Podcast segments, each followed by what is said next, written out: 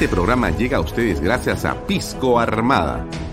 Un pisco de uva quebranta de 44% de volumen y 5 años de guarda. Un verdadero deleite para el paladar más exigente. Cómprelo en bodegarras.com y recuerde, tomar bebidas alcohólicas en exceso es dañino. PBM Plus, alimento para adultos con HMB proteínas, vitaminas y minerales con HMB. Vainilla y chocolate, que ayuda a mantener la fuerza de los músculos. Visita pbmplus.pe y síguenos en Facebook como PBM Plus y en Instagram como arroba pbmplus.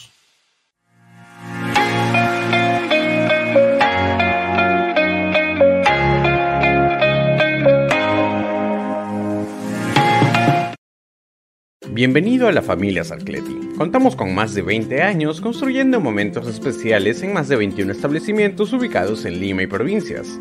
Tenemos la variedad de carta más grande para compartir en familia, con amigos o simplemente tomarte un tiempo para ti. ¿Estás listo para vivir la experiencia Sarcleti?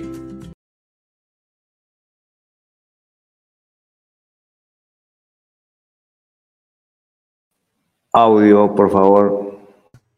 Ajá. Muy bien. ¿Qué tal amigos? Muy buenas tardes. Mi nombre es Alfonso Bahía Herrera. Como todos los días a las seis y media estamos con ustedes. Hoy son seis y treinta y cuatro. Estamos en vivo a través de Canal B, el canal del Bicentenario. Trujillo, ¿cómo están? Ya todos los que nos siguen a través de las redes sociales de Alfonso Bahía Herrera, las de Canal B, canalb.pe, también por las aplicaciones en la página web, eh, a través de Expreso, a través eh, de PBO 91.9 FM. Gracias por estar con nosotros. Hoy es jueves 11 de agosto del 2022. Eh, hoy es un día donde, como usted seguramente está en contacto con la página web de Canal B, eh, que le recomiendo realmente eh, ver durante todo el día porque estamos con un equipo de prensa renovado que busca tener noticias eh, minuto a minuto de lo que pasa en el acontecer nacional e internacional. De manera que si usted nos sigue a través de las redes sociales y nos sigue a través de eh, la aplicación o a través de la página web directamente vía un desktop, usted puede tener en sus manos la información de lo que pasa en el país de manera, de manera permanente y continua.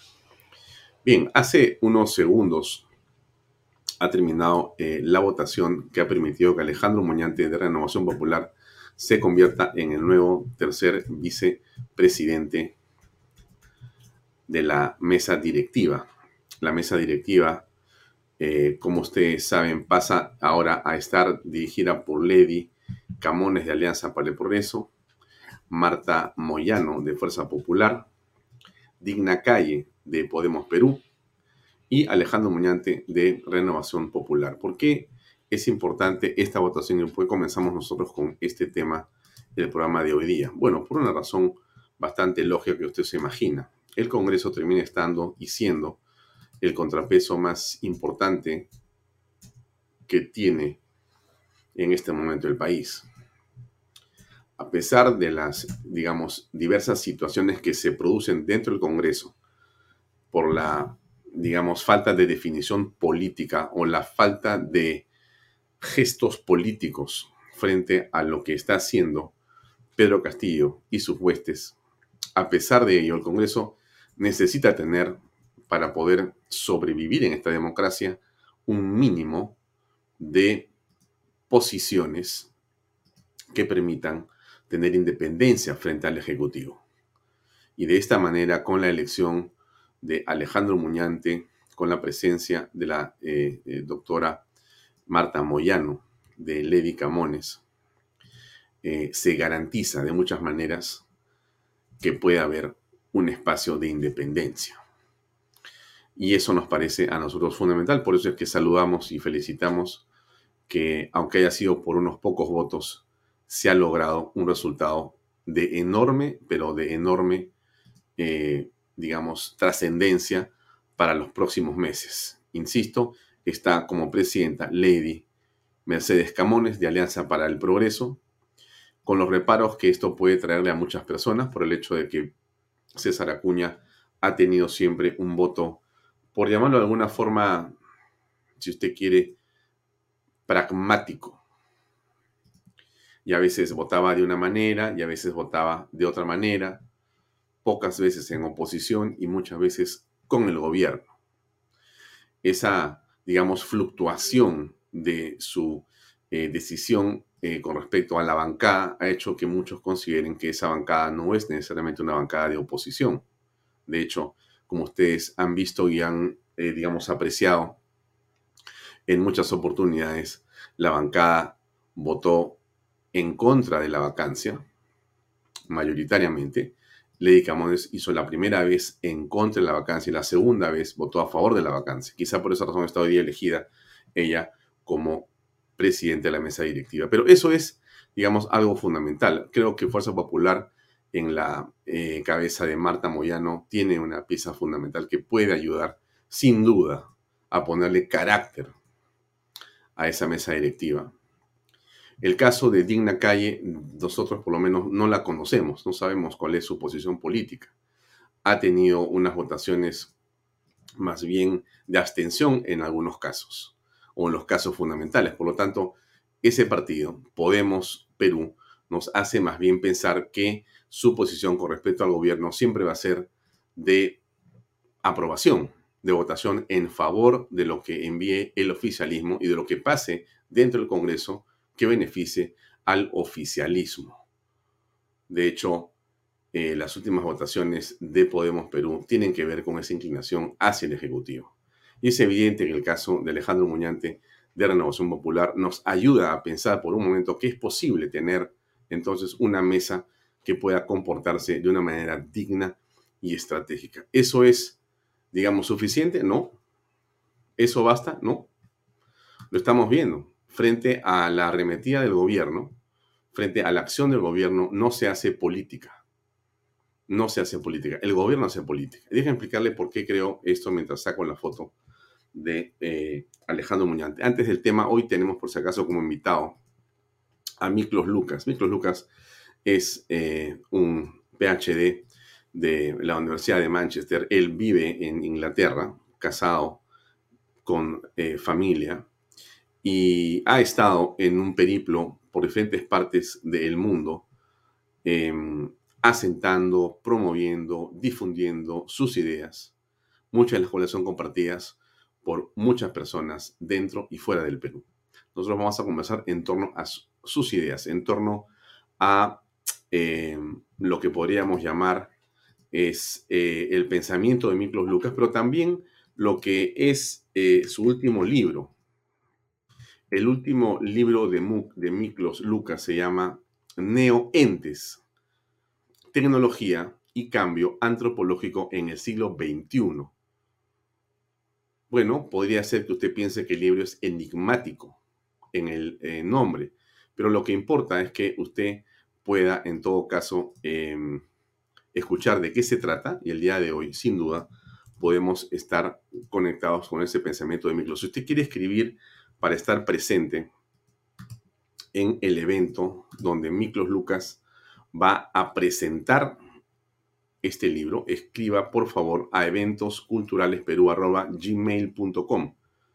Creo que quedan eh, algo así como 10 o 20 cupos. Se han llenado todos, se han vendido todos los cupos para este evento que va a ser aquí en Lima eh, dentro de unos 10 días aproximadamente o 15 días. Vamos a estar ahí presentes nosotros también, pero usted debería ir si quiere escuchar y quiere conocer de primera mano lo que va a ser esta presentación del el libro de Miklos Lucas. Escriba a eventosculturalesperú.gmail.com. Estoy seguro que va a ser un tiempo muy útil para poder encontrarse con las ideas que tanto se necesitan en el país en el momento actual. Bien, salgo un poco de Miklos. Eh, Jorge Lazarte de Integridad, que usted conoce porque hemos estado con él aquí varias veces. Jorge Lazarte hizo hoy un llamado interesante en las últimas horas con respecto a lo que habíamos señalado aquí también como algo que es central y es esta defensa que hay que hacer de la señora Patricia Benavides, fiscal de la Nación. Ahora, en un país, digamos, normal, con instituciones sólidas, uno no debería tener que hacer llamados para defender la institucionalidad. Uno no tendría por qué salir a la calle a defender aquello que la ley señala que tiene independencia, que tiene presupuesto y que tiene que ser respetado por todos.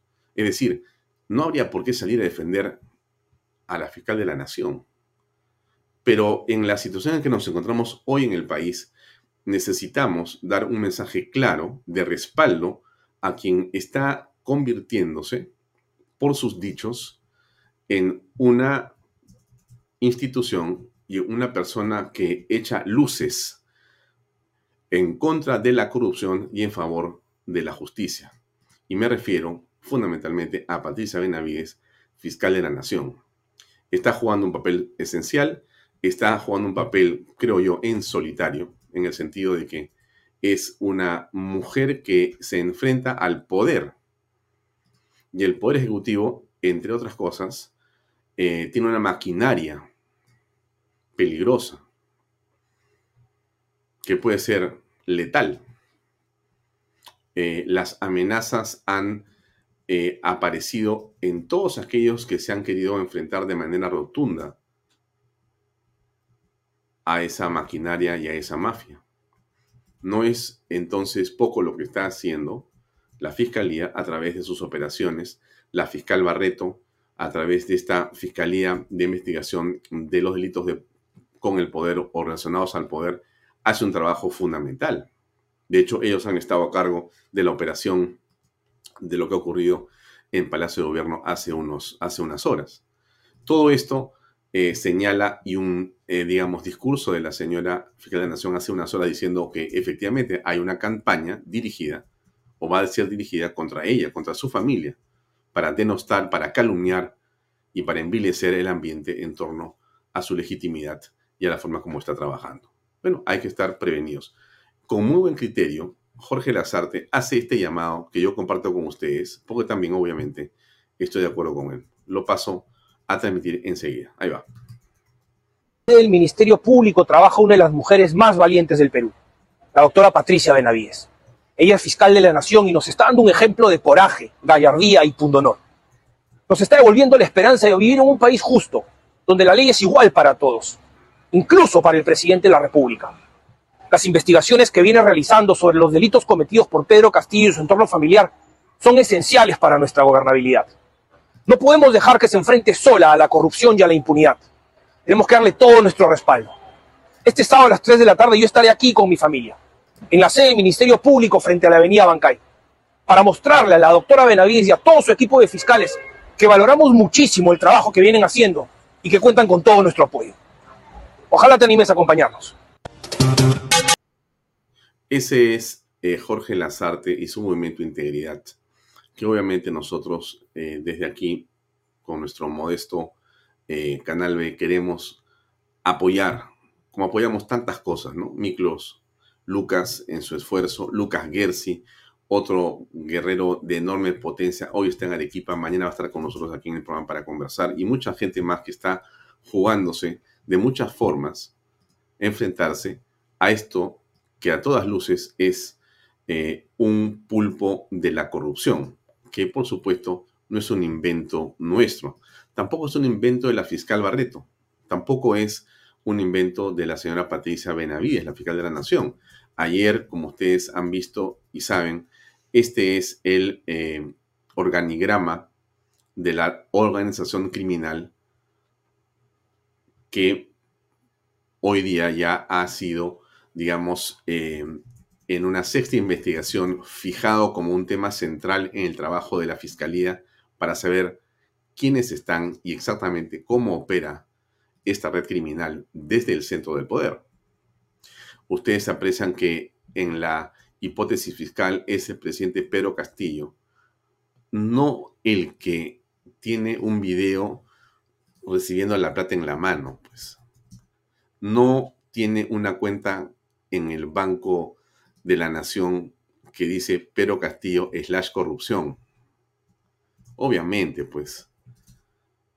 Pero hay una organización que está rodeándolo, que está conformada alrededor de él, cuya coordinadora en la hipótesis fiscal es la señora Lilia Paredes Navarro, esposa de Pedro Castillo y hermana de Jennifer Paredes, que el día de ayer ha sido, se ha, entre comillas, entregado voluntariamente a las autoridades y sobre quien este, pesa en este momento una detención eh, por 10 días.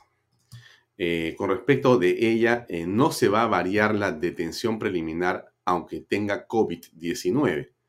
Lo ha señalado ya la Procuraduría, ya las instancias que están en pleno interrogatorio han dicho que no hay ninguna variación de su condición. No lo va a hacer en libertad, por lo menos hasta hace, eh, digamos, 28 minutos, porque este mundo, como usted sabe, cambia con mucha velocidad. Pero por lo menos hasta que comenzó este programa, ella seguía estando detenida y esa declaración o declaraciones las iba a dar detenida. Está todo un grupo de personas más, como usted sabe, están los hermanos eh, Espino Lucana, tanto Angie Stephanie como Hugo Espino Lucana. Y están los dos cuñados del presidente, hermanos de la señora Lilia Paredes. Uno es Walter Paredes Navarro, David Paredes Navarro, que no han sido capturados. Sí ha sido capturado José Nenil Medina Guerrero, que es el alcalde de Anguía, y también está pesando sobre, sobre él, sobre Gainer Alvarado, ministro actual de Vivienda, está pesando una investigación o actual, perdón, ministro de Transportes antes de vivienda. Em, con respecto a este tema, el ex procurador Iván Meini ha dicho que en realidad el estado jurídico de la esposa es muy complicado y es muy probable que la fiscalía solicite la detención en las próximas horas de la esposa del presidente de la República. ¿Esto victimiza más a Castillo? Podría ser. Mire, no es un tema eh, grato ni nos llena de orgullo, menos de felicidad, el hecho de que Pedro Castillo, presidente de Perú, esté afrontando una circunstancia tan compleja como esta. Creo que ninguna persona puede desearle mal a nadie, aunque uno pueda discrepar del presidente, aunque uno pueda no haber votado por él, aunque uno tenga, eh, digamos, diferencias insalvables con respecto de su forma de actuar o trabajar, pero mucho más allá de eso, es eh, lamentable que él esté en este momento en una circunstancia como la que está transitando. La pregunta que tenemos que hacernos no es si eso es malo o bueno para Pedro Castillo. La pregunta es por qué la familia que está alrededor de Pedro Castillo está viviendo esta circunstancia tan asiaga, tan compleja, tan negativa. Que hay superpoderes que simplemente se han dedicado o han fijado la puntería sobre ellos. O sea, yo me pregunto y le pregunto a usted lo que ha ocurrido con Jennifer Paredes. ¿Es producto de lo que ha hecho la prensa con ella, de lo que ha hecho la fiscalía con ella, de lo que ha hecho, como dice el presidente de la República, los que perdieron las elecciones han llevado a la señorita Jennifer Paredes a estar en Chugur, a estar en la zona de Cajamarca donde ella ha ido a trabajar para los hermanos Espino y está vinculada, obviamente, y según las pruebas y pesquisas y las corroboraciones, a un trasiego de influencias ilegales? ¿Eso acaso ha sido hecho, como dice el presidente, a través de un complot? Y la señora Lilia Paredes, recibiendo a personas por la puerta, digamos, familiar de Palacio de Gobierno, coordinando con diferentes personas, ministros de Estado, secretarios de la presidencia, familiares, alcaldes y etcétera, etcétera, etcétera. Lilia Paredes, esa señora que ustedes ven que acompaña al presidente como si fuera, o oh, perdón, siendo su esposa. Entonces, eso que está ocurriendo con los hermanos, con la señora Paredes, con la hijastra, con la hija, con la cuñada, como quiera que sea esa relación de lo más extraña, por decir además algo todo eso que está ocurriendo con el propio presidente, con el secretario amigo personal de Pedro Castillo, Bruno Pacheco, con el amigo y proveedor de celulares y carros para la familia, el señor Villaverde, con eh, la señora Karenín López, que le hacía y le llevaba tortas, licor y le hacía fiestas de todas las formas posibles al presidente de la República. Todos ellos, más otras personas que están actuando como colaboradores eficaces a estas alturas. La pregunta es, ¿todo ello ha sido hecho por la prensa, por la fiscalía, por los que perdieron las elecciones? No, no es así. Lo que está viviendo Pedro Castillo es sin duda el producto de una personalidad extraña, por decirlo menos, de una forma de ver el mundo de una manera muy, pero muy extraña. Quiero ponerlo así todavía en esos términos, pero no por ello menos, digamos, eh, dramático.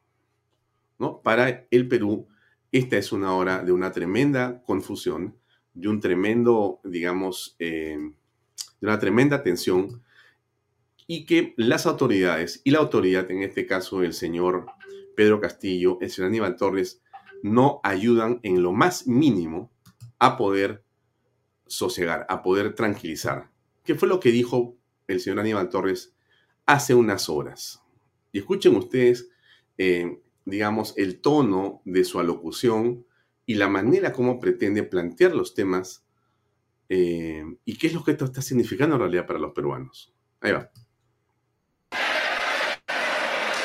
Imagínense ustedes ese espíritu combativo eso que lo están manifestando ahora. Si ustedes, cada uno, con esa energía que tienen, con esa capacidad que tienen, con esa voluntad que tienen para defender sus intereses, los intereses de sus hijos y de los hijos de sus hijos, con esa voluntad que trajeran a Lima 50 personas cada uno. Entonces, no,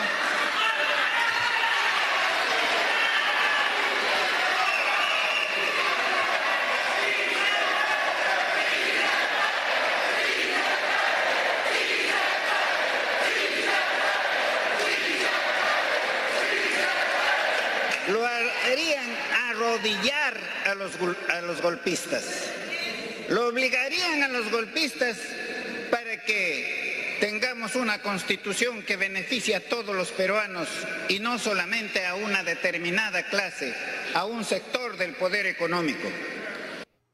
Mm.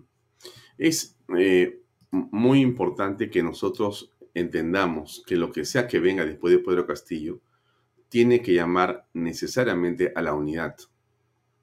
Mire, Castillo eh, hace política, porque lo que está haciendo es política. Usted entrega, eh, digamos, honores o poder. Honores o poder, ¿no? ¿Qué son honores? Honores es, bueno, la parafernalia del poder, ¿no es cierto? La liturgia del poder. Eh, las mieles del poder, como le dicen algunos, son eh, elementos constitutivos del mismo que a muchas personas les interesa sobremanera. ¿A qué me refiero? Una guardia militar que se te cuadra, un grupo de personas que están a tu disposición, un rótulo en tu despacho que dice congresista o dice presidente, una visita a Palacio de Gobierno, un cargo como representante del presidente de la República, eso, eso es el honor, entre comillas, que está repartiendo Pedro Castillo. Usted se da cuenta de eso. O sea, él hace llegar a Palacio a diferentes personas al mismo tiempo, eso se combina con la imagen de Pedro Castillo con la Fuerza Armada, lleno de seguridades, camina para acá, camina para allá, da discursos a medianoche, se reúne con estas personas, vuela en el avión, regresa para acá. Eso es ejercer la imagen del poder que es muy poderosa, pero muy poderosa. Y entonces eso es afirmar una eh, digamos, posición que muchas personas sienten como atractiva. Y estar cerca de eso es atractivo por un montón de razones. Pero si además de eso actúas entregando poder económico, dinero, entonces llegas a la otra parte que es fundamental. Entonces, cuando él reparte presupuestos, cuando el presidente reparte presupuestos, está haciendo algo realmente esencial y central. Ya no solamente reparte honores, reparte poder económico. El poder económico es ponerte en un puesto remunerado, darte un presupuesto, darte plata. Llámese contratos de publicidad, llámese contratos de obras, llámese cargos públicos para ti, para tus amigos, para los que tú quieras, llámese lo que fuere, vía corrupción o sin corrupción, vía presupuesto, o vía presupuesto después con corrupción, pero todo eso es algo que Castillo está haciendo. Castillo está haciendo lo que tiene que hacer para quedarse en el poder. Y ustedes tienen que darse cuenta, y todos tenemos que darnos cuenta, que eso es algo muy importante que está ocurriendo. Frente a esta situación, la pregunta es, ¿qué hace la oposición? ¿La oposición en el Congreso entiende esto? ¿Tiene cómo contrastarlo? Sí tiene cómo contrastarlo, pero no lo hace. La oposición está demasiado dividida. ¿Sabe cuántas bancadas hay? Son 13. 13 bancadas ahora en el Congreso. El Congreso se ha fraccionado o hiperfraccionado. Es inmanejable lo que pasa en el Congreso de la República. No sabes por dónde va a salir disparar las cosas. Hoy día ha sido de una enorme, pero de enorme trascendencia para la supervivencia del Estado por 12 meses más u 11 meses más que haya sido elegido Alejandro Muñante. Realmente creo que Dios nos quiere un montón para haber puesto a ese hombre ahí en esa tercera vicepresidencia. Se lo digo en verdad. Pero entonces, frente a lo que pasa en el poder, el, poder ejecutivo, el legislativo no entiende lo que tiene que hacer. No lo entiende, porque si no lo estaría haciendo. No hace política, porque no hace política. Lo que hace es una política del tweet. Algo absolutamente irrelevante en estas circunstancias. O sea, todos los tuiteritos o tuiteritas congresistas simplemente a estas alturas están haciendo el ridículo político. Porque estas fuerzas que están en Palacio de Gobierno alrededor, no vas a contrastarlas o contrarrestarlas con el Twitter o con el Facebook o con el TikTok. No seamos ridículos. Lo digo con la mejor de las eh, leches y con la mejor intención. Esto es una crítica eh, del amigo, ¿no? Y entonces, no se entiende que ese no es el camino, que el camino es la política. ¿Y sabe qué cosa es la política? Las masas, la gente. Las masas, la gente. Esa es la política. Hay que acercarse. Así como Pedro Castillo llama a los ronderos o a los pseudo ronderos y uno ve esa gente que rodea a Castillo, olvidada. Lo importa. Ahí está. ¿Dónde está la gente que votó por esos congresistas que dicen que representan al pueblo? No hay ni uno. No hay ni uno. No hay masa contra masa. No sea, mire, Castillo gana por 54 mil este, votos de diferencia. ¿No? Em, nada más. Él, en su discurso, dice que ellos han ganado prácticamente, pues, este, de manera casi unánimemente y que nadie tiene que resistirse a lo que ellos plantean. Ellos creen que la democracia es avasallar. De acuerdo, pero la pregunta es, si sabemos que ha sido así la votación, así de, de apretada, ¿dónde están los que votaron por la opción distinta a la de Castillo? ¿Dónde están? ¿Dónde están? ¿Dónde están los que hacen política? Están perdidos en el espacio. Entonces, Castillo, frente al Congreso, de mi punto de vista, ha ganado la batalla. Se lo digo con toda franqueza. Y por favor no me digan que soy negativo, ni, porque eso son tonterías. Pues uno tiene, si uno no, está dispuesto a aceptar eh, un punto de vista que discrepa de los ayayeros, entonces dedíquense a otra cosa. Yo digo las cosas como las pienso, exactamente como las pienso. Y pienso que el Congreso en este momento ha perdido la batalla política con el presidente. Hay un grupo de congresistas valientes que está tratando de hacer un una esquina, una cabecera de playa de resistencia. Mi felicitación y a ellos tenemos que apoyar de manera incondicional. Pero eso no quita que el Congreso, en general, está contaminado además por el presidente de la República con sus huestes. Esto es un asunto muy complicado, pero muy complicado. Bien. ¿Qué otras fuerzas más hay en juego? Está también los medios de comunicación. Y los medios de comunicación están divididos. Usted ve que no hay una unidad, que no se entiende la gravedad y que se ha confundido, se ha confundido informar con alentar. No, yo informo lo que ha ocurrido cuando sabes que lo que estás haciendo es promoviendo una posición política que le hace daño a la democracia, que le hace daño a la república, que le hace daño al sistema en el cual el Perú encuentra satisfacción para la mayoría de peruanos. Pero sabiendo eso, teniendo cobertura en la señal abierta, te manejan, manejan un tipo de, de cobertura, un tipo de línea editorial que es en aras de la libertad, ¿no es cierto? De la libertad informativa, entonces le das espacio a las ideas trasnochadas detrás de las cuales está el narcoterrorismo, sendero luminoso y lo peor que hay en la delincuencia conocida en el país. Ahí están los canales de cable, cuyos directores no han entendido lo que tienen que hacer. No, no, nosotros somos equilibrados. ¿Qué equilibrio es este? ¿Cómo puedes equilibrar en esto que está pasando en el país? ¿Cuál es el equilibrio? No, no llego a entender. Simplemente a mí me parece que es una irresponsabilidad absoluta la que ciertos medios tienen con respecto a lo que está pasando, invitando a personas a denostar del Congreso, de las instituciones, mintiendo, haciendo demagogia, prostituyendo los pensamientos y las cosas, alentando conductas reprobables absolutamente. Pero ahí están, de una manera inconcebible, inconcebible. Los medios divididos, los pocos los pocos que estamos en la oposición, cero de apoyo. Cero de apoyo. Pero así le digo, cero sobre cero.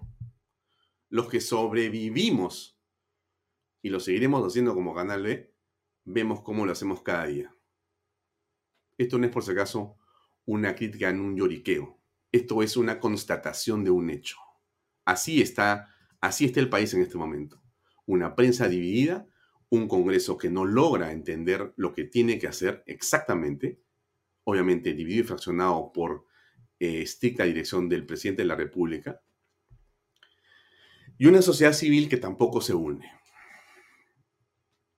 Y en esa sociedad civil están evidentemente los empresarios, algunos de los cuales un puñado pequeñísimo, que no representa absolutamente a las grandes mayorías, ¿no es cierto?, trata de hacer algo y que a estas alturas es minúsculo. Los demás están de comparsa, de comparsa.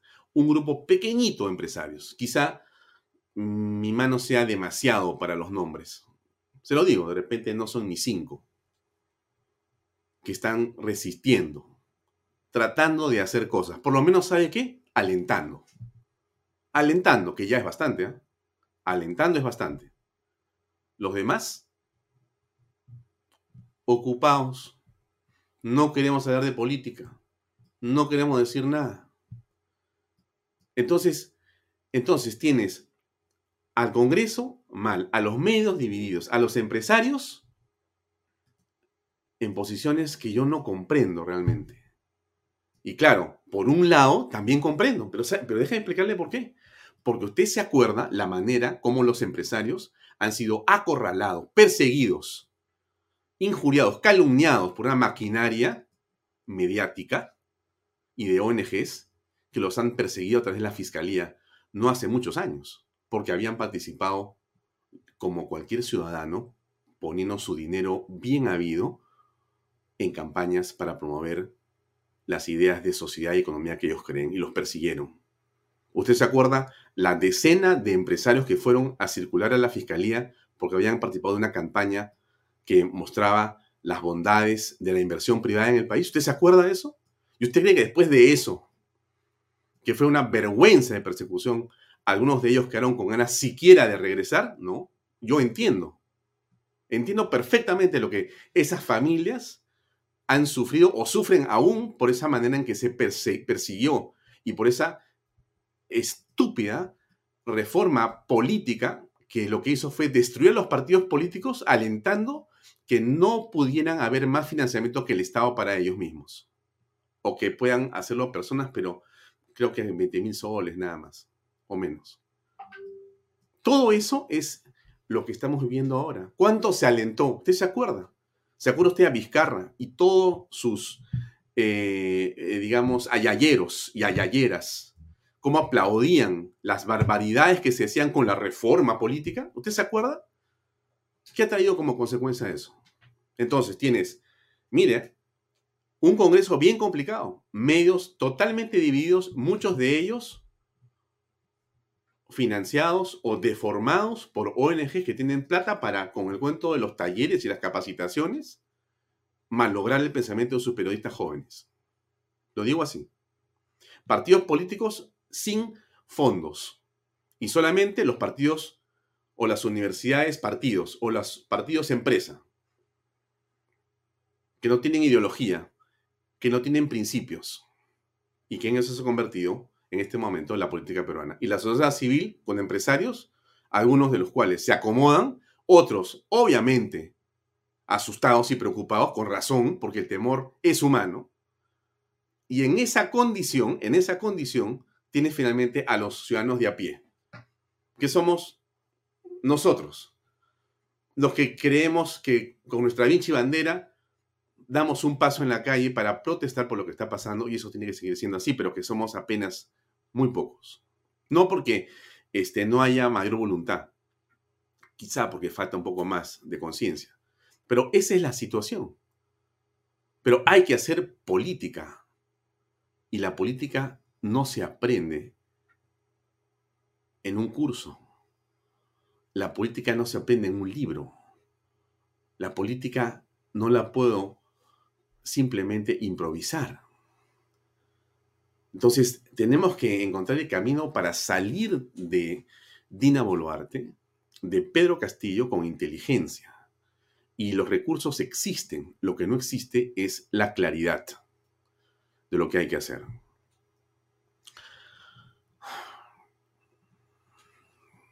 ¿Qué más le puedo decir?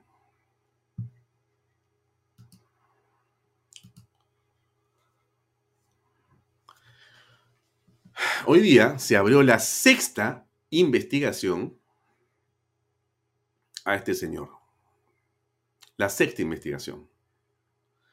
O sea, ya el tema eh, se ha excedido y el presidente de la República simplemente eh, no le entran balas, como diríamos, en modo alguno. La actitud del presidente es de un cinismo, eh, digamos, gigantesco. Ustedes lo escuchan y lo ven y lo que estamos apreciando es simplemente un presidente acorralado, pero dispuesto a continuar haciendo, digamos, eh, lo que nosotros hemos estado apreciando hasta ahora. Em, hay seis investigaciones abiertas. De ellas, una tiene que ver con la tesis. Las demás tienen que ver o con los aparentes cobros por los ascensos militares, por el puente Tarata 3, por el asunto de la obstrucción en las investigaciones en el caso de eh, los sobrinos y las demás personas, con esto último que hemos visto que tiene que ver con las obras en Cajamarca, en general un sinnúmero de situaciones que son realmente eh, sumamente vergonzosas. El presidente dice que todo esto es un complot, es la manera que él tiene para poder, digamos, tratar de eludir la verdad. En el cuadro que ustedes ven a continuación están las seis investigaciones que tiene Pedro Castillo en la Fiscalía en este momento. La 1 tiene que ver con las irregularidades en el proceso de ascensos de las Fuerzas Armadas. Hay un presunto delito de tráfico de influencias en ese proceso. La segunda tiene que ver con compras de biodiesel en Petroperú. Hay un presunto delito contra la administración pública tráfico de influencias. Hay una tercera que es el plagio en tesis del presidente y la primera dama. Hay un presunto delito de plagio agravado y falsedad genérica en los que están ambos inmersos. Hay un cuarto, una cuarta investigación que es la licitación del puente Tarata 3 y un presunto delito de organización criminal, colusión y tráfico de influencias. Hay una quinta investigación que es la destitución del exministro Mariano González. Hay un presunto encubrimiento personal contra la Administración de Justicia. Y la última que ha sido abierta hoy día es la adjudicación de obras en Chota y Cajatambo, un presunto delito contra la tranquilidad pública en la modalidad de organización criminal. Esa es la realidad de lo que tenemos en este momento. Ahora bien, ¿cómo salir de esta crisis? ¿Cómo salir de esta crisis? Hay muchas formas de salir de la crisis. Posiblemente pase por el Congreso de la República, una gran parte de la solución, pero si no hay calle, no hay respaldo y no hay salida. Entonces, yo sinceramente le invito a que eh, sus zapatillas. Si usted ya lo hizo, pónganselas y tengan las listas todo el tiempo que sea necesario. No hay otra manera. Protestar es respirar. Marchar es vivir. Si no marchas, no llores. Si no marchas, no llores. Y si por marchar vamos a poder salvar al país, es poco lo que nos pide la patria. Es bien poco lo que nos pide la patria. Entonces, comencemos a pensar que marchar es algo que hay que hacer de manera permanente. No hay otra forma. No es solamente el Twitter, no es el Facebook. Le pido a los congresistas lo mismo. Hay que hacer política en las calles, en las plazas, en los cerros, en provincias en las zonas alejadas a los centros urbanos. Hay un espacio enorme para llegar y para ganar, pero uno no puede hacerlo sentado en un escritorio o mirando la televisión o solamente un celular. Hay que ir al encuentro del Perú. Bien, le dejo eso ahí. Eh, eran las reflexiones de hoy día jueves. Eh, la última noticia es la de Lera. Él debe estar siendo detenido en este momento, me imagino que sí. Y bueno, se trata de eso. Finalmente ganó Alejandro Muñanti, creo que va a ser un estupendo, eh, digamos, tercer vicepresidente del Congreso. Sus pensamientos, su defensa de la vida, de la familia, de principios fundamentales por los cuales muchos creemos que vale la pena luchar, él los representa perfectamente.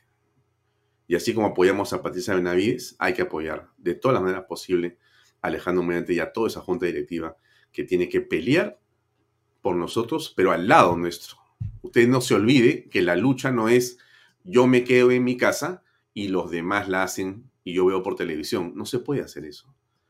Estamos en un momento en el cual nos encontramos en el límite, donde ya lo que tienes que hacer no es tuitear solamente no es ver Canal B solamente. Hay que salir a hacer la noticia.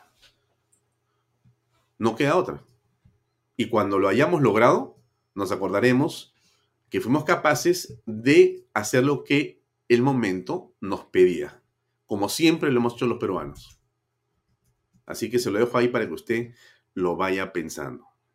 Le dejo con la entrevista de Miklos Lucas. Le tengo un enorme aprecio a Miklos, le deseo lo mejor en su lanzamiento del libro, que le siga yendo bien como sé que le está yendo. Me da mucha alegría cuando yo veo que cada peruano surge y triunfa. No sabe usted la felicidad que por lo menos yo siento. Estoy seguro que usted también. Así que vamos a escuchar a Miklos y, esperemos que a todos nos vaya mejor. Ánimo, porque. Y yo estoy seguro que al final Luz nos va a permitir ver en esta oscuridad. Y vamos a ganar de todas maneras, pero no va a haber luz sin un esfuerzo supremo. Y el que esté dispuesto a hacerlo, bienvenido. Y los demás, por lo menos que no molesten. Gracias por acompañarnos y ahora vamos a conversar con Micro Luca. ¿Podemos ir, por favor, a un, no sé si tenemos ahí mensaje del patrocinador, de los patrocinadores, y después vamos con Micro Lucas? ¿Puede ser, por favor? Invierta en terrenos en Paracas con los portales, ubicados a solo 25 minutos del aeropuerto de Pisco y ahora a muy poco tiempo de Lima por la nueva autopista. Por eso los terrenos aquí se revalorizan rápidamente. Regístrese y aproveche las ofertas online. PBM Plus, proteínas, vitaminas y minerales y ahora también con HMB, recuerde, vainilla y chocolate. No olvide que el ejercicio favorece su sistema inmune y que una buena alimentación es su mejor defensa. Compre PBM en boticas y farmacias a nivel nacional. Para más información, visite la web pbmplus.p y sígalos en Facebook y en Instagram. Pisco puro Armada, pisco de uva quebranta de 44% de volumen y 5 años de guarda. Un verdadero deleite para el paladar más exigente. Pisco Puro Armada, cómprelo en bodegarras.com. Y no se olvide que tomar bebidas alcohólicas en exceso es dañino. Bienvenido a la familia Sarcleti. Contamos con más de 20 años construyendo momentos especiales en más de 21 establecimientos ubicados en Lima y provincias. Tenemos la variedad de carta más grande para compartir en familia, con amigos o simplemente tomarte un tiempo para ti. ¿Estás listo para vivir la experiencia Sarcleti? Ahora vamos con Microloop.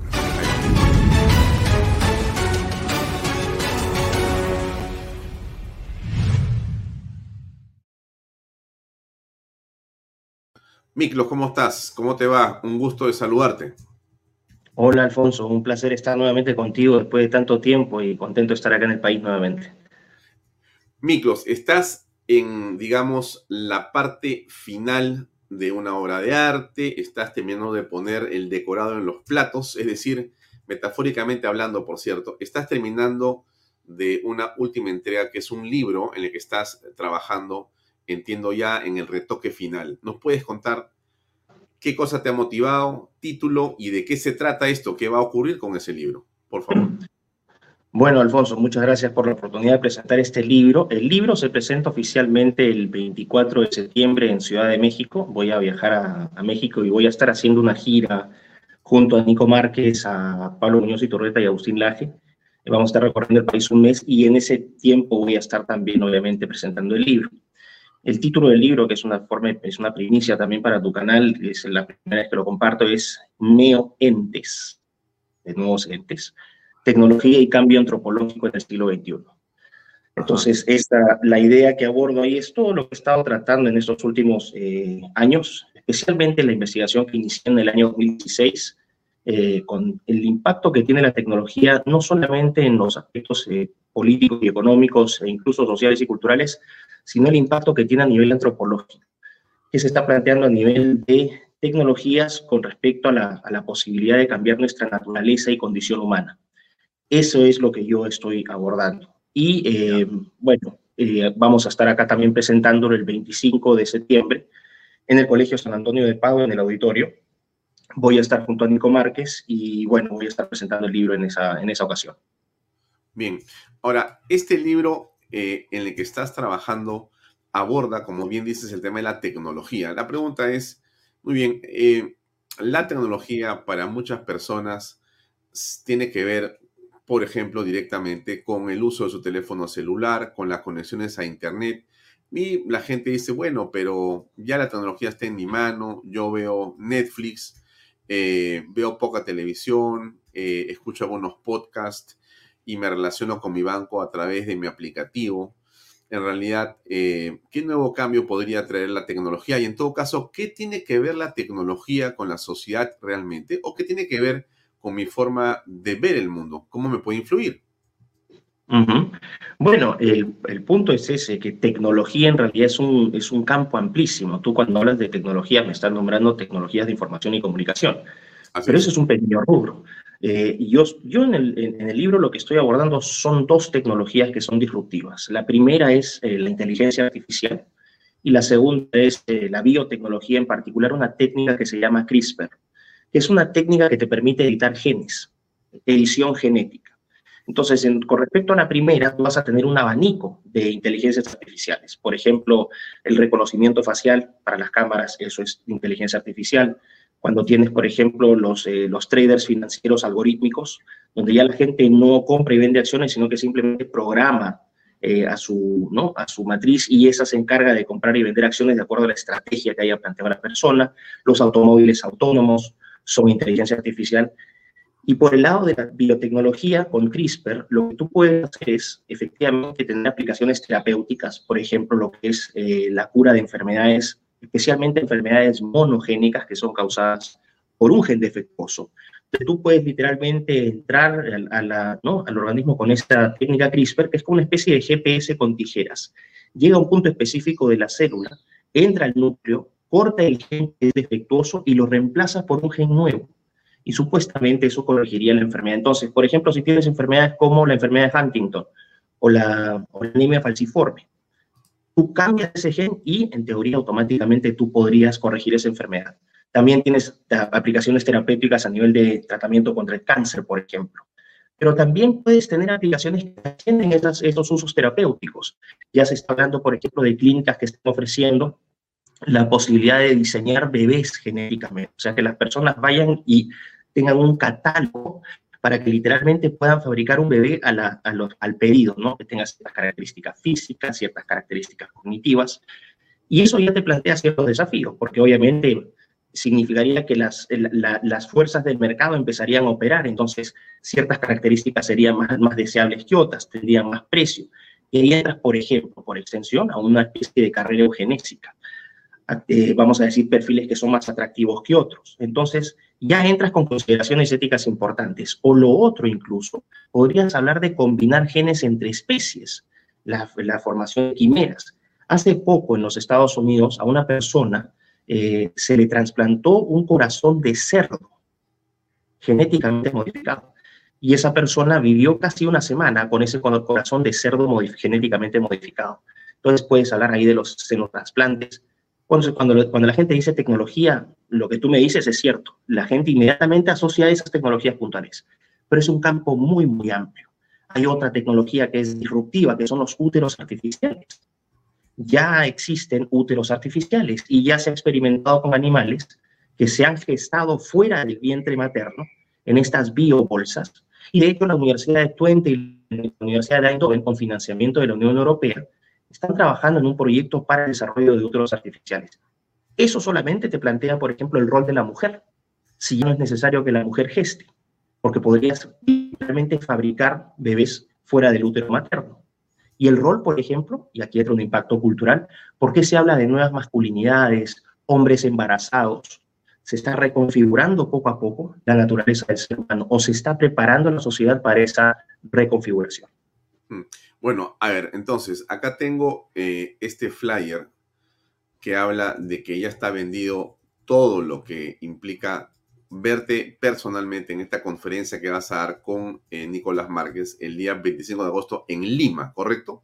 Y entonces yo te preguntaría, porque ahí habla de tu libro y dice abajo Agenda Progresista y el Nuevo Hombre, ¿correcto? Muy bien, entonces explícanos por favor, porque mucha gente me pregunta, a ver, que Miklos te cuente, Alfonso, cuál es la agenda progresista. Para comenzar, a ver, si nos puedes, por favor, describir de qué se trata. Claro, por supuesto, es la agenda progresista o la agenda arcoíris. Es cualquier nombre, vale.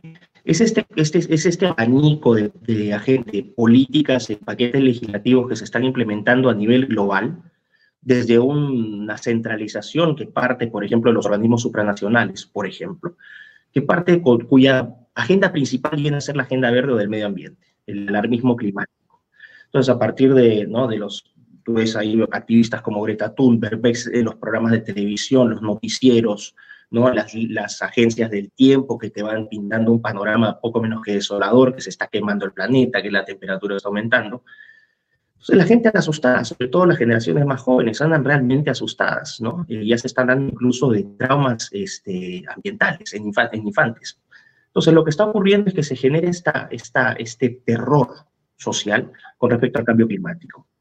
Y más allá, vamos a decir, más esto ya lo voy a elaborar en la, presentación, pero independientemente de, los, de, cuánta verdad tenga este, este cambio climático, lo que sí es irrefutable es que se genera a partir de esta narrativa una crisis existencial.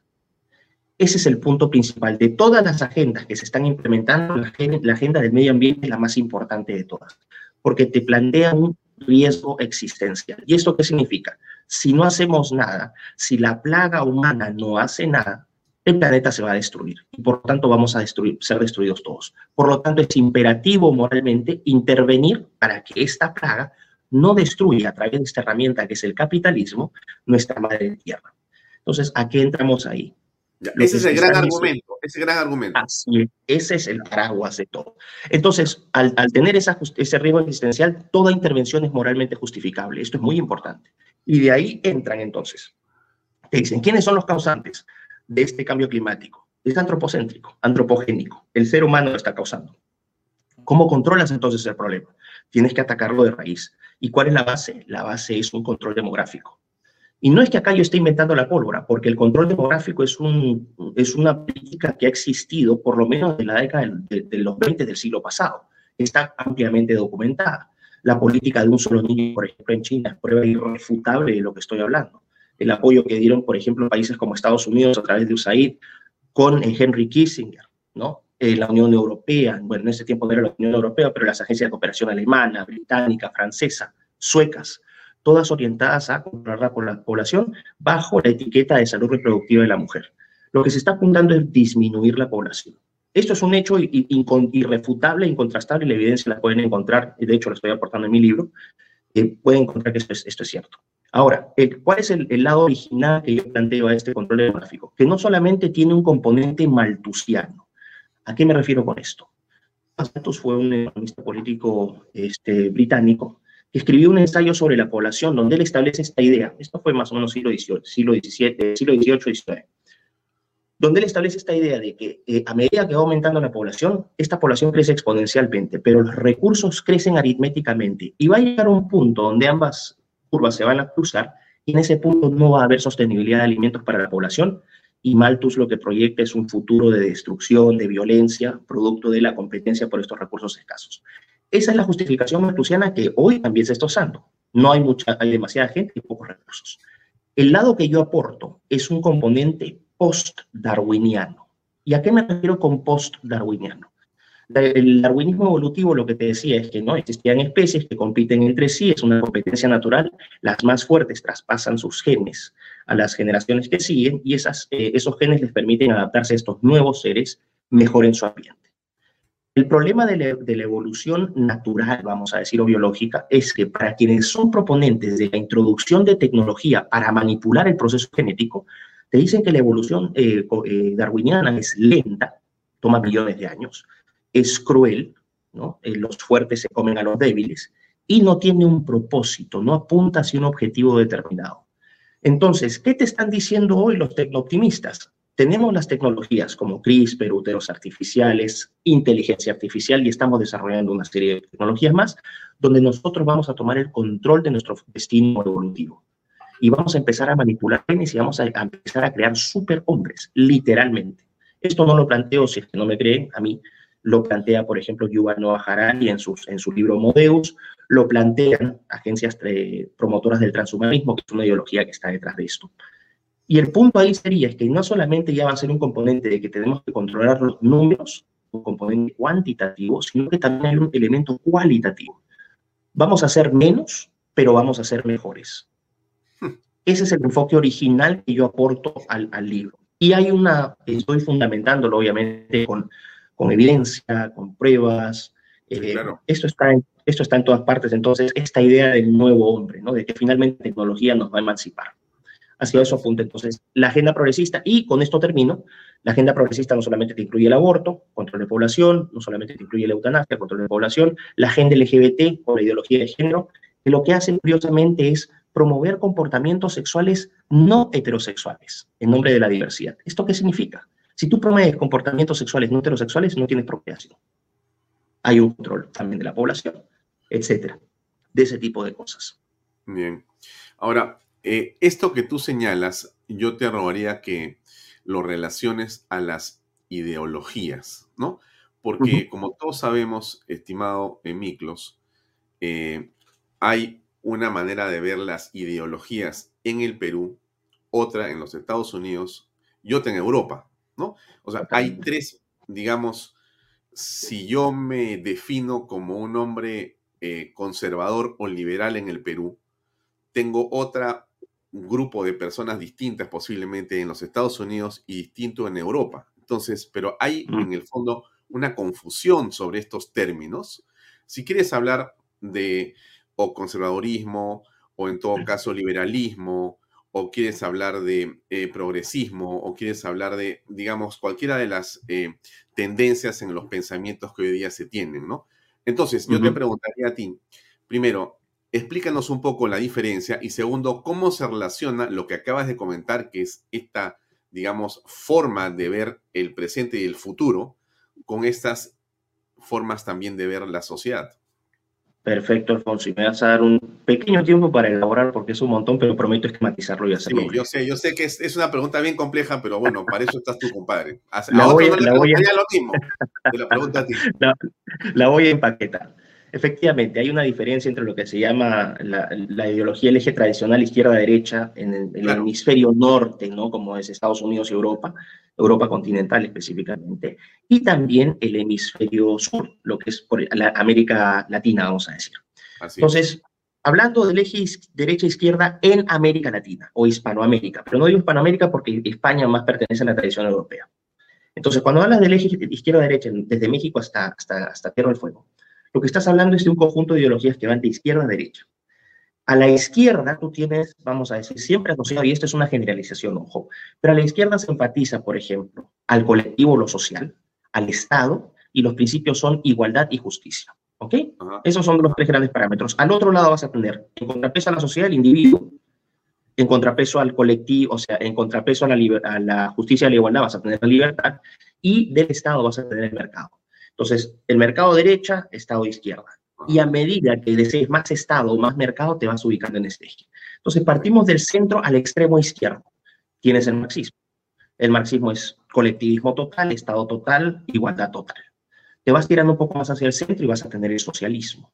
¿no? Entonces, en el socialismo es un vamos a decir, es un proceso previo a la revolución comunista. Entonces, tiene un poco más de eh, cercanía o afinidad, podría decir, o por lo menos tolerancia a políticas de mercado.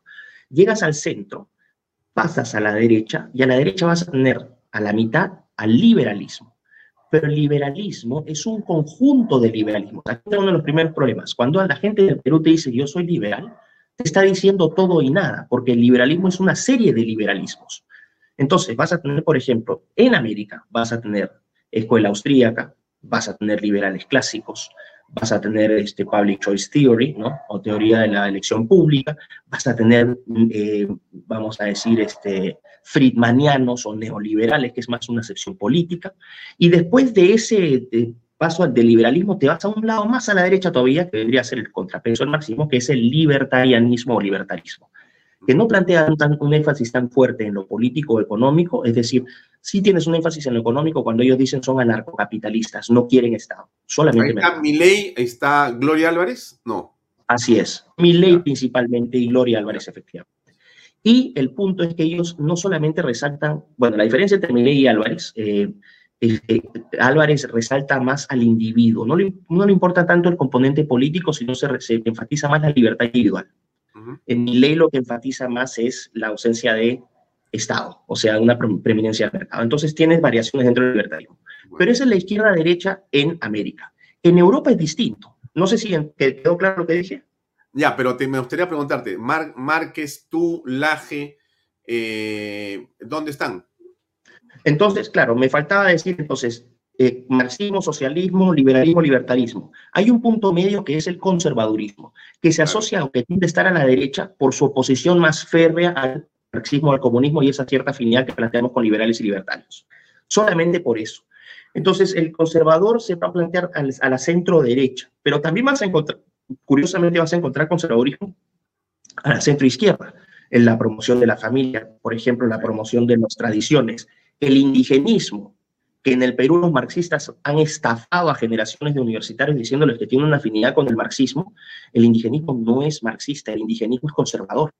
La relación con los apus, con las tradiciones, el, elemento de comunidad, todos son, son elementos conservador, profundamente conservadores. Exacto. O sea, el ande, el ande peruano es conservador. Totalmente. Esta, esta, esta, esta calistenia, este ejercicio gimnástico ideológico que han hecho los zurdos en las universidades para eh, alinearlos con el, con el marxismo es una imbecilidad. El, el, el, indigenismo es esencialmente conservador. Punto. ¿no? Y se puede fácilmente debatir esto, yo no tengo problema. Si viene algún rojito en la católica, yo encantado de debatirlo. Entonces, ese va a ser el punto, ese va a ser el punto en América. Ahora, en Europa es distinto y en los Estados es distinto. ¿Cuál es el aspecto distinto? Liberalismo el liberalismo se entiende de otra manera. Acá en América le enfatizamos el aspecto económico y por eso lo ponemos a la derecha en contraposición de posiciones estatistas. Pero en Europa y en los Estados Unidos, el liberalismo que hoy predomina es el socioliberalismo, que es un liberalismo de centro-izquierda, más pegados al socialismo que al liberalismo. Entonces, cuando dicen soy liberal, tú vas a encontrar muchachos en el Perú que se han ido a estudiar a Inglaterra, que se han ido a estudiar a Estados Unidos y que han sido bombardeados con liberalismo social o socioliberalismo y se tratan de plantear en la misma categoría que un liberal de derecha en, tradicionalmente entendido en América. ¿Por qué se dice socioliberalismo? Porque es un liberalismo que sí dice que defiende la libertad, pero resalta también los aspectos igualitaristas. Es un liberalismo igualitarista. Por ejemplo, el socioliberalismo británico de John Stuart Mill que hablaba de la intervención del Estado para eh, aliviar temas, por ejemplo, en salud y en educación, o que John Stuart Mill también fue uno de los primeros promotores del feminismo. Tienes después el, el, el, liberalismo ordo, o, el, gordo liberalismo alemán, ¿no? Esta es la corriente de la Friedrich Naumann, eh, tengo entendido que el PPC estaba en esa línea también, es, un liberalismo... ¿Es el social cristianismo? El social cristianismo lo puedes tener ahí, la socialdemocracia, efectivamente, que tú puedes hacerla, ¿no? Que lo que resaltan es la economía social de mercado. Economía social de mercado. Te das cuenta, hay un componente igualitarista. Y después tienes una tradición de liberalismo o socioliberalismo estadounidense que nace a partir históricamente del New Deal entre el 33 y el 39 en los Estados Unidos, pero que John Rawls, que fue un, eh, que fue un jurista estadounidense, un filósofo de leyes estadounidense, establece una teoría que se llama On Justice, sobre una teoría de la justicia. Y él plantea un liberalismo también de centro-izquierda. Entonces te das cuenta que dentro del liberalismo hay esta pachamanca, porque se sobrepone al eje de América el eje europeo. Y este liberalismo de centro-izquierda trata de mimetizarse con liberalismos de derecha, entendidos acá. Es un liberalismo más social y menos economicista que los liberalismos que se entienden en América. Y por eso tienes este conflicto. Cuando dices, por ejemplo, un liberal clásico, están las antípodas, o un austríaco, no un liberal clásico, no, pero un liberal austríaco, o incluso un neoliberal, que es más un término político, estaría en contraposición abierta con un socioliberal, porque no quieren Estado. El otro sí. No sé si quedó claro más o menos el, esquema. Bueno, la pregunta entonces es, eh, en eh, el Perú, ¿quién es quién? Según tu eh, definición o tu ordenamiento en general, ¿cómo podríamos definirnos acá? Tengo unas preguntas tácticas muy directas. Por ejemplo, ¿cómo en este eje, más o menos, vamos a tratar de ordenarlo para que la gente se ubique? A ver, si yo te hablo, por ejemplo, de Pedro Pablo Kuczynski, ¿dónde lo ubicarías tú? Bueno, Pedro Pablo Kuczynski teóricamente debería estar eh, a la derecha, ¿no? vendría a ser un liberal austríaco vamos a decir. Entonces es una derecha, es una derecha. Eh, Pero Alejandro Toledo. No, Toledo es un, es un socio liberal, centro izquierda. Pero entiendes, un socio liberal a la estadounidense, no a la americana. Pero lo que pasa es que aplican políticas sociales. Entonces Toledo vendría a ser un centro izquierda. Y ahí compartiría espacio, por ejemplo, con, con el Partido Morado, con este, Susana Villarán, con un gran sector de acción popular, Somos Perú, ahí están esos partidos. Ya, Pedro Castillo, ¿dónde lo ubicas? Uh, bueno, teóricamente, vamos a decir, teóricamente lo ubicaría en, en, el camino entre el socialismo y el marxismo, o sea, una izquierda tres cuartos de eje hacia la izquierda. Ya, porque él tiene una, un rasgo de conservadurismo dentro de su pensamiento, pero por eso está pegado ahí. Como bien lo has uh -huh. dicho tú. Sí, claro. Ya. ¿Dónde claro, pondrías claro, claro. a Rafael López Aliaga? Rafael López Aliaga lo pondría en un centro derecha, una, un centro derecha, un cuarto, no cuatro, o sea, del centro a la derecha un cuarto, porque es un hombre de derecha, es un hombre que promueve mercado, pero no es un mercadista total, no tiene posiciones, por ejemplo, como las que plantearía Avanza País, ¿no? De total liberalización del mercado. López Aliaga en lo económico es mucho más, este, más conservador, vamos a decir. Una, una derecha de un cuarto lo que recordamos del Partido Popular Cristiano? Eh, históricamente empezó a la centro derecha también, como te diría, pero hoy yo creo que comparte más espacio con, aunque les vaya a sorprender, pero comparte más espacio con los moraditos. Claro, ahí hay un asunto de una suerte, no sé si te parece a ti, una suerte de falta de reposicionamiento, porque ellos se han movido eh, me parece, con algunas ideas más bien progresistas y se han ido moviendo hacia la izquierda y están en ese electorado, digamos, eh, de los morados, ¿no? En realidad, ¿no es cierto? Así es, así es, totalmente. Totalmente. Eso parte. La derecha. Así es. Fue lo que en algún momento el error que, cometió Fuerza Popular, no sé si recuerdas cuando salió una entrevista que le hicieron a Keiko, eh, Juan José Garrido Keklin, que le preguntó de qué lado está usted, y ella dijo centro izquierda, intentando posicionarse en este espacio villaranista, toledista, acción populista, pepecista, guzmanista. Tremendo error, tremendo error, porque ese es el único espacio al cual no pertenecía Fuerza Popular. Pero fue una especie de tratar de entenderse. Claro, ya. En esa, en esa perspectiva, por ejemplo, tú, ¿dónde estás eh, ubicando a Verónica Mendoza? También en ese espacio, quizás un poquito más, más, a la, vamos a decir, una izquierda socialista. Verónica Mendoza es una rojita ayornada, es una rojita que le quedaron gustando los viajes a Europa, los mocktails, o sea, ya no es esa revolucionaria, no, no, no, es, es una izquierda caviar, Gosh, ¿no? El Gosh caviar, abiertamente. Eh, a ver, entonces, eh, Bermejo imagino que es un hombre de izquierda en esa línea. Totalmente. Con Bermejo, totalmente, ¿no es cierto? No, ya. Bermejo más a la izquierda todavía. Más a la izquierda todavía, ya, sí. perfecto. Más o menos tenemos ubicados los componentes nacionales. Ahora, saltamos a la, a la pregunta. Desde tu perspectiva, tú eres peruano, has vivido en el Perú toda tu vida, te has ido ya de casado y con hijos a Europa, pero tú conoces perfectamente y estás vinculado al Perú porque vienes todo el tiempo y estás clavado en las redes sociales, auscultando también lo que pasa en el Perú. Entonces, la pregunta es, tu percepción del electorado, eh, ¿por dónde crees que está? ¿Hacia qué tipo de atractivo político está en el Perú? Esta, esta es una, vamos a decir, esta es una interpretación, porque si algo podemos concluir, Alfonso, es que el Perú es indescifrable eh, políticamente. Es uno de los pocos países que políticamente muta de tal manera en tan corto tiempo que es imposible hacer predicciones. Yo lo que creo ahorita que, que sucede es que estamos en un periodo de confusión total que se traduce en una escasísima representación política. La gente no sabe por quién votar, no quiere votar porque ninguno realmente siente que lo representa. Y aparte del, cansancio, el agotamiento que ya exist, existía con la clase política, ya estamos entrando en una etapa más peligrosa, que ya ni siquiera es cansancio, sino que es indiferencia total.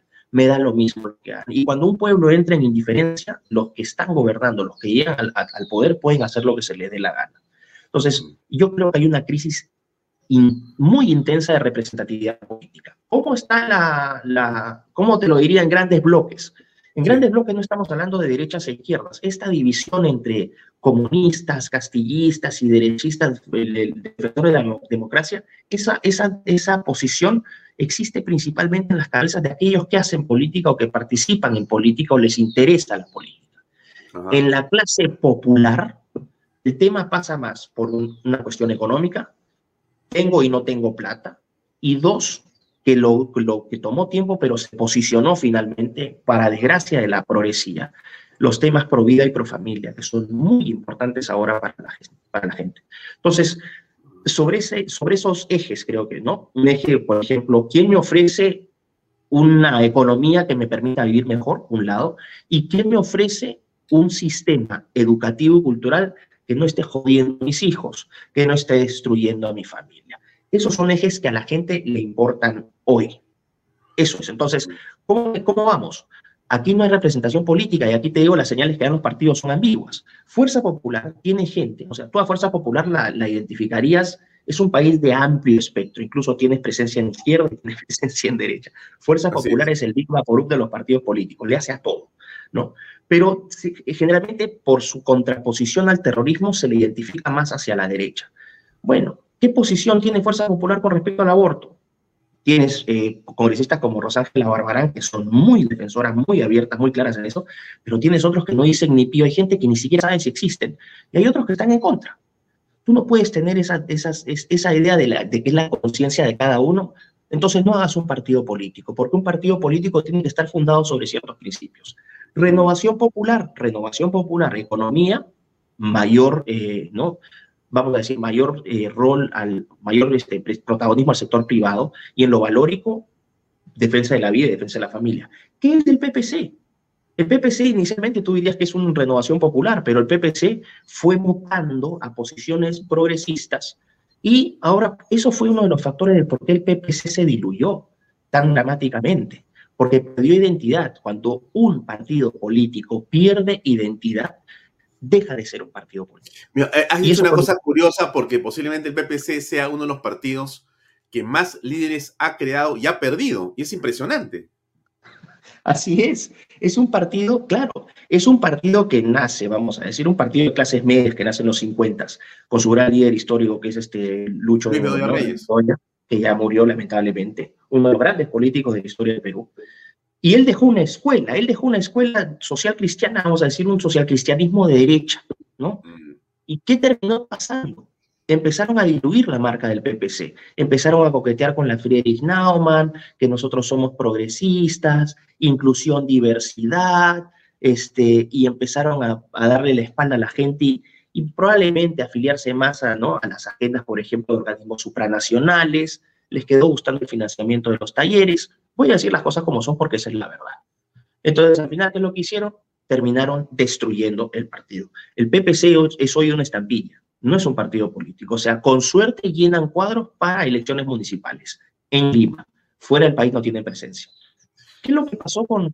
Dime, dime. ¿qué, es lo que pasó con qué? Ibas a decir, por favor. No, y Acción Popular también pero Acción Popular lo que ha tenido es el apoyo del gran poder detrás del poder, que es la progresiva o la caviarada está representada por dos grandes ONGs en el Perú, que son IDL y Transparencia. O sea, a mí no me vengan a decir que el poder en el Perú no está manejado por ese lado. ¿no? Show me the money, siempre ha sido así, incentivos perversos y desincentivos también perversos.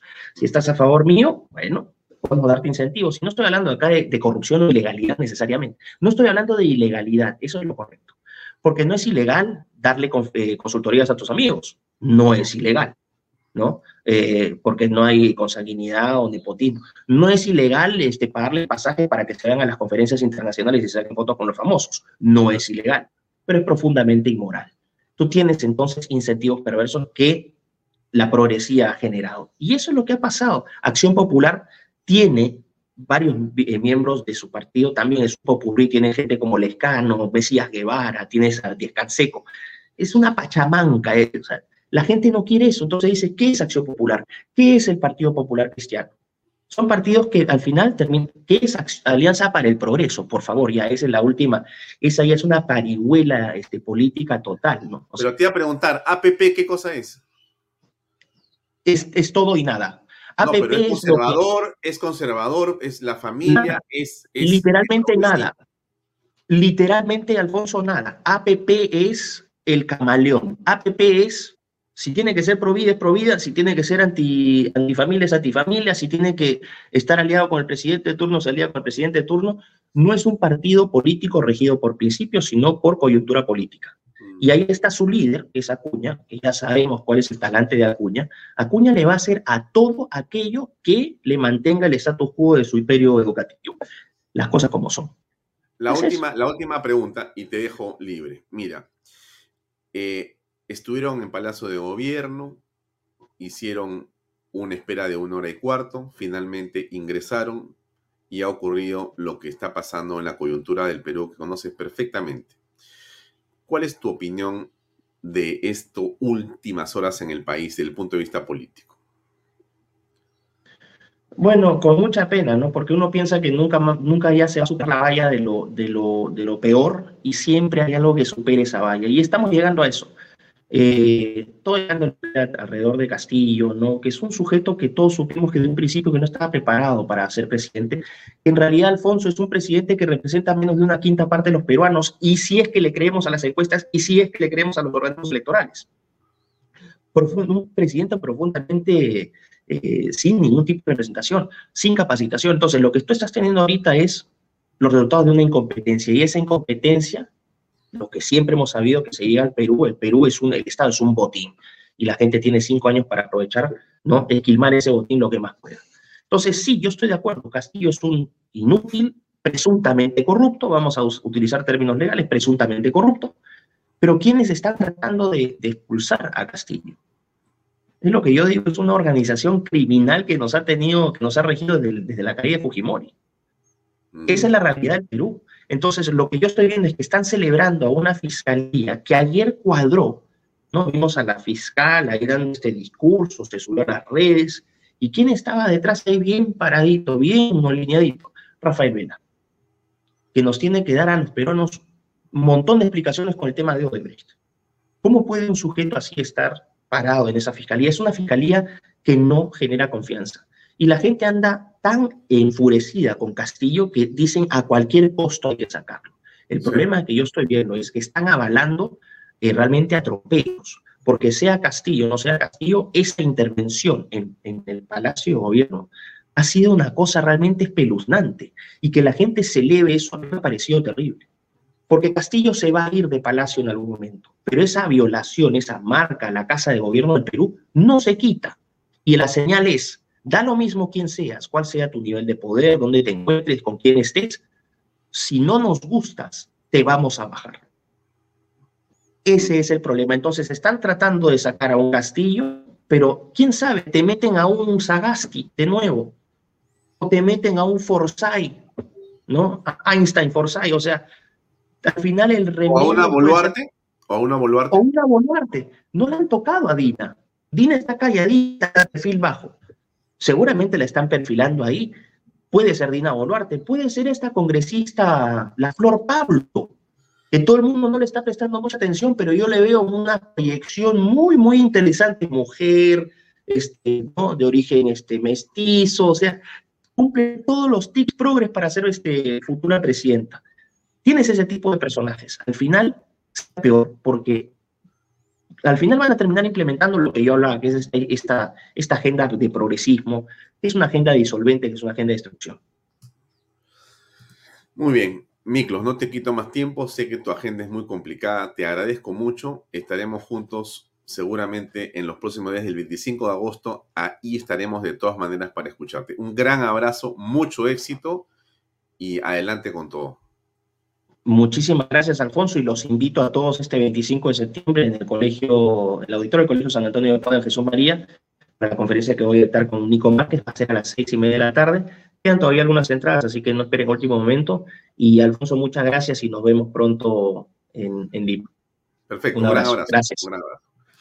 Bien amigos, era Miklos Lukács, es eh, un pensador peruano, es un filósofo peruano, es un hombre que está vinculado a la tecnología, a la política y por cierto al análisis de lo que pasa en la sociedad dentro del Perú y fuera del Perú. Ha sido muy grato tenerlo como invitado. Son ideas importantes. A veces lo que necesitamos en el Perú es pensar las cosas, no solamente reaccionar a lo que ocurre en la coyuntura. Miklos tiene una ventaja muy importante, la distancia del epicentro que es Lima y el Perú. Miklos, por cuestiones profesionales y familiares, radica en diferentes partes del mundo. Alejado de América Latina y del país por momentos, más vinculado sin duda a Europa y a Inglaterra, una posición como la de él nos ayuda sin duda a poder ver las cosas desde otra perspectiva que creo que siempre, siempre va a ser útil. Por eso leerlo, escuchar sus conferencias eh, y estar cerca de ese pensamiento que creo que ayuda mucho a poder tener una posición. Gracias por acompañarnos. Mañana continuamos con Vaya aquí por Canal B, el canal del Bicentenario. Buenas noches. Este programa llega a ustedes gracias a Pisco Armada. Un pisco de uva quebranta de 44% de volumen y 5 años de guarda. Un verdadero deleite para el paladar más exigente. Cómprelo en bodegarras.com y recuerde, tomar bebidas alcohólicas en exceso es dañino. PBM Plus, alimento para adultos con HMB proteínas, vitaminas y minerales con HMB. Vainilla y chocolate, que ayuda a mantener la fuerza de los músculos.